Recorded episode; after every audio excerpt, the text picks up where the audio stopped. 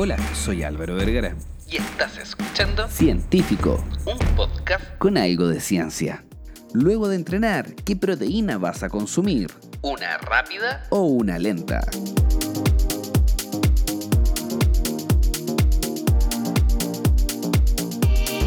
Nos pusimos a entrenar y casi que de manera intuitiva buscamos suplementarnos con algunas cosas pensando que eso va a ser mucho mejor nuestro resultado. Tomamos la billetera y nos dirigimos con la mascarilla puesta y el alcohol gel. directamente a la tienda de suplementos a comprar una proteína y en el momento en que vamos a ver existe una alta gama de diferentes orígenes, de diferentes tipos y nos dicen, oye, esta te conviene más, es más rápida, pero eso ¿Realmente sirve? las proteínas vienen de muchas fuentes diferentes que incluyen carne, legumbres, huevo, cáñamo, soya, lácteos. Sin embargo, la proteína láctea, aislada o filtrada, tiende a recibir la mayor atención en el mundo de la nutrición deportiva. Durante los últimos años, los investigadores de proteína han estudiado y comparado los efectos de las proteínas de Diferente digestión. Donde podemos destacar las proteínas de muy rápida absorción, como sería el suero de la leche, y de lenta absorción, como la caseína. Todo esto ha sido evaluado y comparado para ver cómo se estimula la síntesis de proteína a nivel muscular, el trabajo de hipertrofia y el rendimiento de alguna cualidad física. Todo esto enfocado en el centro de las proteínas musculares. Tanto el suero como la caseína son proteínas completas, ya que ambos subproductos de la leche contienen cantidades suficientes de todos los aminoácidos esenciales. Ambos eh, también tienen la misma puntuación de aminoácidos corregida por digestibilidad de proteína. Una medida de calidad de las proteínas. Ahora, el suero y la caseína no son iguales, son completamente diferentes. La proteína de suero de leche es de rápida digestión y proviene como de un subproducto de la leche líquida que se forma durante la producción del queso. Y la caseína es el subproducto Sólido de la leche. Para que te hagas una idea, si quieres ver el estado original del suero de la leche y el estado más original de lo que sería la caseína, anda a la cocina, pon a hervir cerca de medio litro a un litro de leche. Cuando esté comenzando a burbujear o esté muy caliente, échale limón. Obviamente, ojalá limón normal, ya que ese limón normal tiene una mejor acidez y menos estabilizantes que el sucedáneo de limón. Eso va a hacer que se separe la leche en dos, en una agüita transparente que podemos ver en algunos lácteos. Cuando nosotros abrimos el yogur y tiene esa agüita transparente, eso es suero de leche, porque las proteínas o los productos lácteos, como el yogur, que se cortan con algunas bacterias, estas siguen cortando y separando y generando un estado más ácido Entonces, cuando pongas a hervir tu leche, y le pongas limón, te vas a dar cuenta que se va a separar en dos subproductos. Arriba queda esa agüita transparente que es el suero de leche, o como podríamos ver, un whey protein, y lo que queda abajo como una especie de queso ricota es queso ricota, es principalmente la caseína, que es esta proteína de más lenta absorción. En la leche normal casi el 80% de la proteína es caseína y aproximadamente el 20% es suero.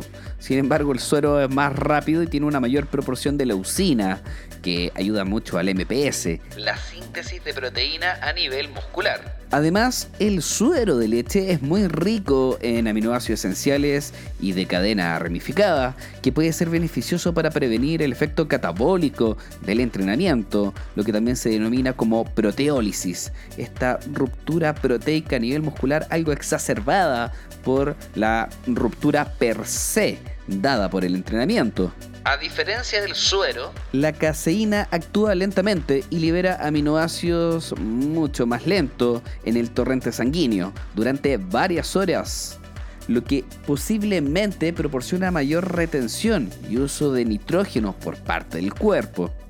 Y es cuando te preguntas si estas proteínas de rápida o lenta absorción realmente son efectivas para el músculo, la performance, la hipertrofia, el MPS y todos esos conceptos. Y es cuando también entra la investigación de Marina Fabre del Laboratorio de Ejercicio del Instituto del Deporte francés Un estudio increíble donde determinaron el uso y la comparación de ambos, igualando varias cosas en un protocolo realmente bueno, que te voy a contar A continuación.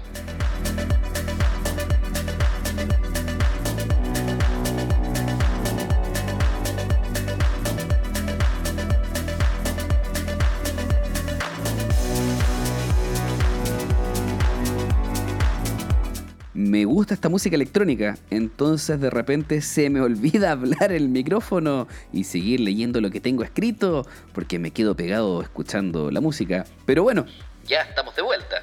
entonces siguiendo con la pregunta es que si la velocidad de digestión de las proteínas se traduce en efectos en el mundo real y tangibles sobre las ganancias en el entrenamiento y de la masa muscular, creo que tenemos que tener claro algunos conceptos para poder interpretar de manera correcta los estudios que hablan de este tema, como el de Marina Farbes. El movimiento proteico que nos va a ayudar a generar cambios a nivel muscular van a responder a un equilibrio, una especie de balanza entre la degradación y la síntesis.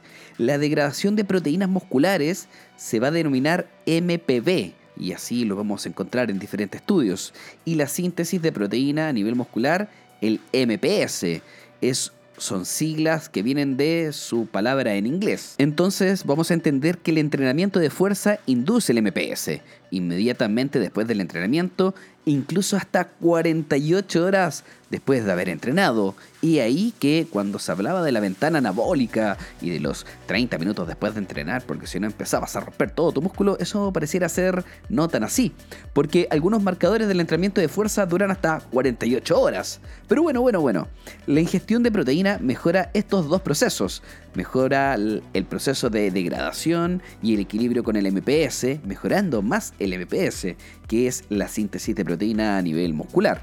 Además, como dato anexo, el entrenamiento de fuerza también promueve de forma aguda un estado de hiperinsulinemia, o sea, unos pics de insulina, lo que previene el MPB, o sea, previene en cierta forma la degradación de proteínas A nivel muscular. los investigadores franceses hicieron un experimento increíble que duró nueve semanas. Crearon tres grupos que variaba la proporción del batido que iban a entregar a 31 hombres entrenados en fuerza. La gran diferencia entre estos tres grupos era la proporción de la digestión rápida y lenta del tipo de proteína que se iban a encontrar en estos batidos. Y lo mejor de todo que dentro de estos tres grupos se iba a evaluar todo con un escáner, con un DEXA, que pareciera ser la herramienta más tecnológica para poder evaluar la composición corporal en personas entrenadas y no entrenadas. Es lejos la herramienta de laboratorio para evaluar la composición corporal más moderna que podríamos tener hasta ahora. Ahora tú te preguntas cómo evaluaron el MPB y el MPS. Lo principal es que utilizaron press banca y sentadilla, calcularon el RM y determinaron la fuerza máxima. Y en base a eso se hicieron diferentes tipos de entrenamiento del press banca y la sentadilla para poder extraer y hacer punciones específicas en los grupos musculares involucrados en estos ejercicios.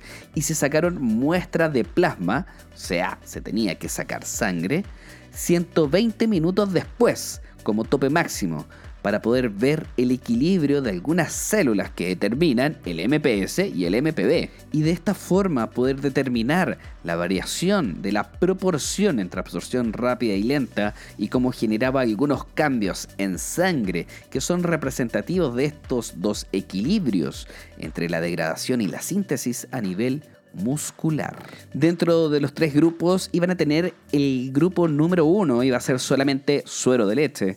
El grupo número dos iba a tener caseína y whey protein o suero, pero una mayor proporción entre whey protein y caseína, o sea, más caseína que whey protein. Y en el grupo 3 iba a ser al revés. Iban a mezclar whey protein con caseína, pero una mayor proporción de caseína. Lo interesante es que de los tres grupos y diferentes mezclas, anexas reportadas se dieron cuenta que si nosotros usamos solamente whey protein o mitad de whey protein con caseína, claramente iba a haber un cambio que era muy significativo de aminoácidos de cadena ramificada en plasma y además de eso de la leucina. Pero aterricémoslos a la vida real. Yo quiero saber si es que esos cambios a nivel celular, esos cambios entre las expresiones de leucina y el MPS y todas estas siglas científicas que podríamos utilizar generó algún cambio real. Bueno, los investigadores se dieron cuenta que cambiar la proporción natural de lo que estaban consumiendo entre proteínas de rápida y lenta absorción no tuvo ningún efecto en el porcentaje de grasa corporal, ni de la fuerza, ni de la masa grasa, ni de la masa muscular, cuando se combinaba con entrenamiento de fuerza. Pareciera ser que ninguna de las dos en específico, o darle un mayor peso a una que de otra, iba a generar un cambio muy real a nivel muscular.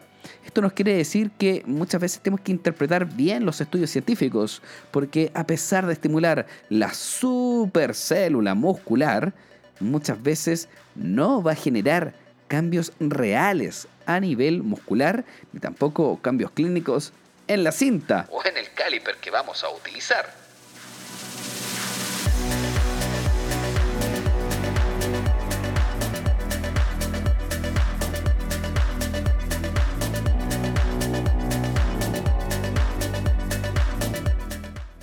A pesar de que el estudio fue bastante preciso y claro, y generaron análisis en sangre bastante buenos, análisis en plasma y utilizaron el DEXA y un protocolo en tres grupos que lograron, por lo menos estadísticamente, mezclar bien los resultados.